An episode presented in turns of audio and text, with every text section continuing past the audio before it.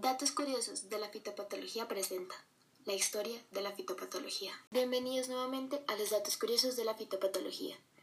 Esta noche hablaremos de cómo ha evolucionado la fitopatología a lo largo de la historia. Comenzaremos desde las creencias que tenían nuestros ancestros y terminaremos con las demostraciones científicas que se han realizado en la época actual. Desde hace mucho, las enfermedades han sido asociadas con fuerzas malignas, misteriosas, invisibles e intangibles. De hecho, muchos creían que la enfermedad era la presencia temporal de espíritus malvados. A partir de la Edad Media y como consecuencia de varias pandemias en la época, la teoría de los espíritus fue tomando cada vez más fuerza. Pues muchos aseguraban que abundantes lluvias y fuertes sequías eran signos de que la pandemia estaba por llegar. Un suceso que marcó esta creencia fue la epidemia de influenza en 1510 en la ciudad de Londres. El doctor Thomas Short aseguró que la pandemia había sido avisada por los fenómenos naturales, como la aparición de cometas, la erupción del volcán Vesubio, la lluvia roja y los continuos terremotos. Ahora bien, la literatura agrícola no se escapa de todas estas creencias antiguas, pues se sabe de diferentes creencias populares en torno a la superstición. Según Orlov, profesor de la Universidad de Toronto, quien desde 1964 hasta 1973 ha publicado mucho sobre la historia de la fitopatología en la antigüedad, los romanos en la era precristiana llevaban un rito para proteger los cultivos, levantando una barrera viva de cerdos, corderos, terneros alrededor de los lotes sembrados,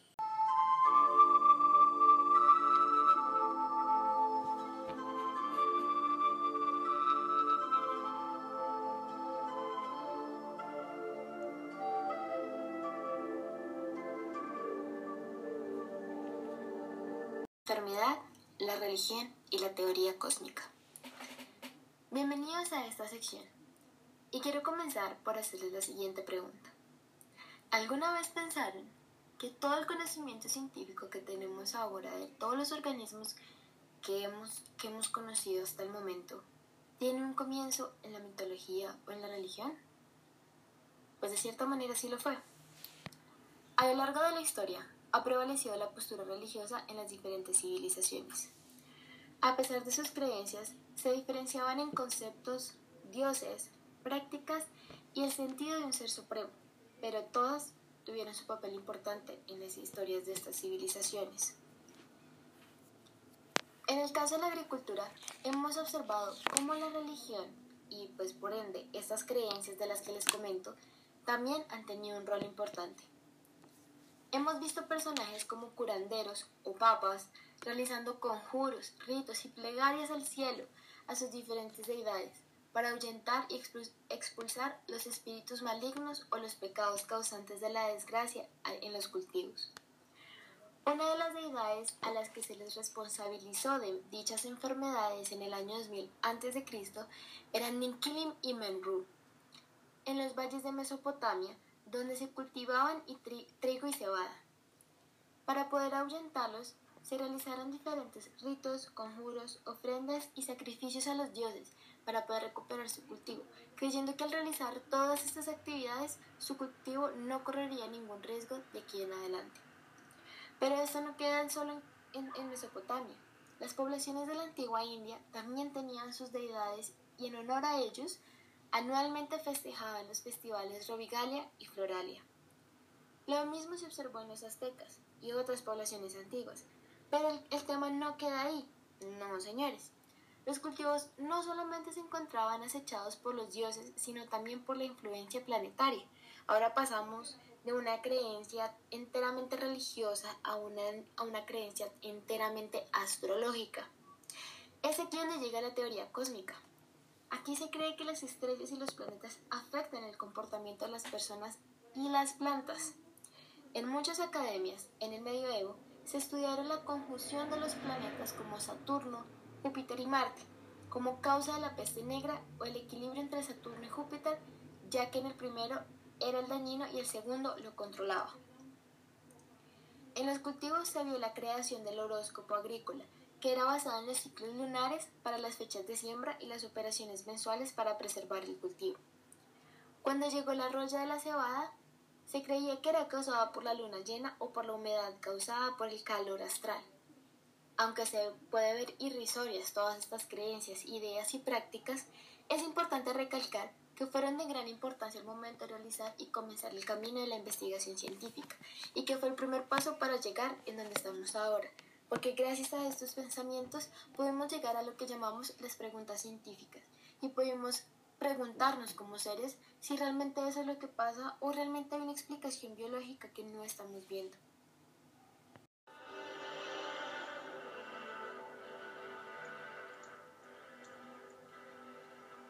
La enfermedad, un sistema de tres puntas que no parece tener fin. Es posible que muchos se pregunten por qué algunos enferman y otros no, y aunque la respuesta parece ser sencilla, en muchos casos no lo es. En cada enfermedad hay tres implicados en la historia, la liebre, el lobo y el cazador. La liebre es la víctima, que en nuestro caso representa la planta. Esta posee métodos para evitar verse afectada por el lobo y el cazador, pero como todo en la naturaleza no siempre es efectiva y puede morir. El cazador es un victimario semipresencial. A veces caza libres, a veces lobos, otras veces no caza. Este representa el ambiente, ser un gran efector en la condición de la planta del patógeno, aun cuando es muy indiferente a la relación entre estos, sigue siendo significativa su presencia en la efectividad de una posible enfermedad. Por último, el lobo, el depredador. Este se adapta y busca las formas para poder capturar a su presa, como lo hacen muchos patógenos para lograr identificar a las plantas, aunque algunas veces no lo logran y mueren. Aunque los parecidos son una historia de niños, la realidad es mucho más complicada de lo que parece. La teoría de la enfermedad es una de las bases para el entendimiento de cómo se producen las enfermedades, junto con herramientas como la taxonomía, que nos permiten analizar las semejanzas entre los patógenos, y aun con todas estas herramientas, la respuesta que causa una enfermedad nunca es sencilla. Por delante de todo, la mayor problemática que afrontamos como actores capaces de intervenir es la transmisión de la información sobre la enfermedad. Esto se hace evidente cuando culpamos al lobo de lo que hizo el cazador, o viceversa o incluso a la misma liebre de su muerte. Debido a, esto, muchos, debido a esto, muchos culpan a la ciencia de no ser exacta, de mentir o de basarse en fuentes que solo quieren mantener el control de la gente. Y aquí les pregunto, ¿ustedes creen que la ciencia se forma a base de mentiras? Su respuesta puede venir con otras preguntas del estilo de en qué podemos confiar o porque si son ciencias exactas fallan. Voy a comentarles un poco sobre esto. Gracias a las mismas herramientas que nos han permitido avanzar y mantener constancias de las diferentes medidas y métodos tomados para clasificar, analizar y determinar un causante de la enfermedad, se han formado puntos de inflexión y confusión, los cuales han sido lo que muchas veces en el pasado, incluso en han sido objeto de escrutinio y críticas. Y dado que no lo sabemos todo y muchas de las cosas que hoy sabemos están sujetas a cambios que ocurrirán y seguirán sucediendo a través del tiempo, no hay una solución sencilla al problema. Teniendo en cuenta que esas alteraciones ocurren. Por ejemplo, en el caso de la taxonomía, bajo la preocupación de determinar qué características llevan a que un organismo sea de esta forma o sea de otro modo, que se tienden a basar por técnicas moleculares, ecológicas y en muchos estilos, y de modo que podemos entender que combatimos es muy difícil llegar a un consenso de que lo fundamental es mismo transmitirlo. La forma en la que vemos a los organismos cambia muy rápidamente, y aunque el entendimiento apropiado de todo el sistema sea fundamental para llevar a cabo tratamientos realmente productivos, no se debe olvidar que la información debe proporcionarse al mismo modo a la población, que trabaja directamente con estos organismos como a otros científicos. Y dado que esa desconexión entre investigadores y agricultores no parece disminuir muchos campos, no importa que unos pocos sepan que el culpable de la muerte fue el cazador, si la mayoría intenta martirizar al lobo.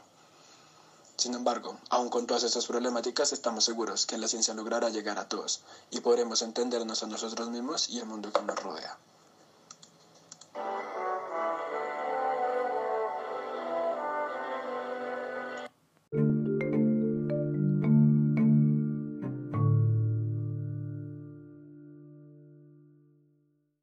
Final de este recorrido histórico sobre las creencias de fitopatógenos en cultivos de plantas nos lleva al último tema de este podcast, la teoría microbiana sin Pasteur y Koch, el cual sería presentado por mí, su oradora Ana María Aguirre. La teoría del germen no solo está relacionada a Pasteur y Koch, sino que también a varios pensadores que decidieron hablar sobre el tema de manera empírica filosófica para contrarrestar la famosa teoría de la generación espontánea. Entre ellos encontramos al médico medieval Girolamo Fracastoro, que se refería a los microbios como las semillas de la sífilis, a Thomas Seidham, que los llamó partículas morpíficas, y a Jacob Henle, Edwin Klebs, que iniciaron la fase experimental a mediados del siglo XIX. Sin embargo, los investigadores que se dedicaban al estudio de enfermedades de plantas fueron los que aportaron la primera prueba experimental microbiana, mucho antes que Pasteur y Koch. Esta historia comienza con la hambruna de Irlanda que ocurrió entre 1845 y 1852, la cual se debió al tizón tardío o más conocido como la gota de la papa, y que arrasó con los cultivos del país, lo cual generó que la investigación de enfermedades en plantas se disparara, pues en 1866 el alemán Anton de Bari, junto a otros investigadores, lograron reproducir la enfermedad en plantas sanas inoculadas con esporas de un hongo que previamente se aisló de plantas enfermas, lo cual lo consideran versiones incompletas de los postulados de Koch, que se enunciaron en los años de 1877. Si retrocedemos un poco más en el tiempo, encontramos al suizo Isaac Benedict Prevost, que en el año de 1807 informó que había observado en el microscopio las esporas del hongo asociado con el tizón del trigo y que al ser inoculadas en plantas sanas causaron la misma enfermedad. Por lo tanto, en ambos casos se demostró que un hongo era la causa suficiente y necesaria para que se desarrollaran estas enfermedades en las plantas. Y si decidimos irnos aún más atrás en el tiempo, encontramos que en el año de 1728, el francés Duhamel du Monceau aisló cuerpos globosos o también conocidos como esclerosios o estructuras de resistencia de un hongo en lesiones de plantas enfermas. Posteriormente, describió los síntomas en estas plantas enfermas como en plantas sanas inoculadas y de esta manera cumplió con el requisito de definir la causa suficiente y necesaria. Por último, gracias a las ciencias agropecuarias se pusieron a prueba los postulados de Koch en enfermedades devastadoras a finales del siglo XIX, pues enfermedades como el virus del mosaico del tabaco, la fiebre aftosa, influenza y peste aviar dieron resultados negativos, por lo cual se demostró que este protocolo no era aplicable para estos nuevos microbios descubiertos ya que los virus son parásitos obligados. De esta manera, la gran conclusión es que el cultivo en medios artificiales no es un criterio necesario y absoluto para determinar la causa de una enfermedad infecciosa. Hasta aquí el capítulo de hoy. Muchas gracias a todos por escuchar y no se les olvide que cada historia cuenta con dos versiones. Para más información nos pueden encontrar en Spotify como Fitopatología sin Límites donde podrán encontrar los capítulos completos, darle me gusta y guardarlos si es de su preferencia. Saludos y hasta un nuevo capítulo.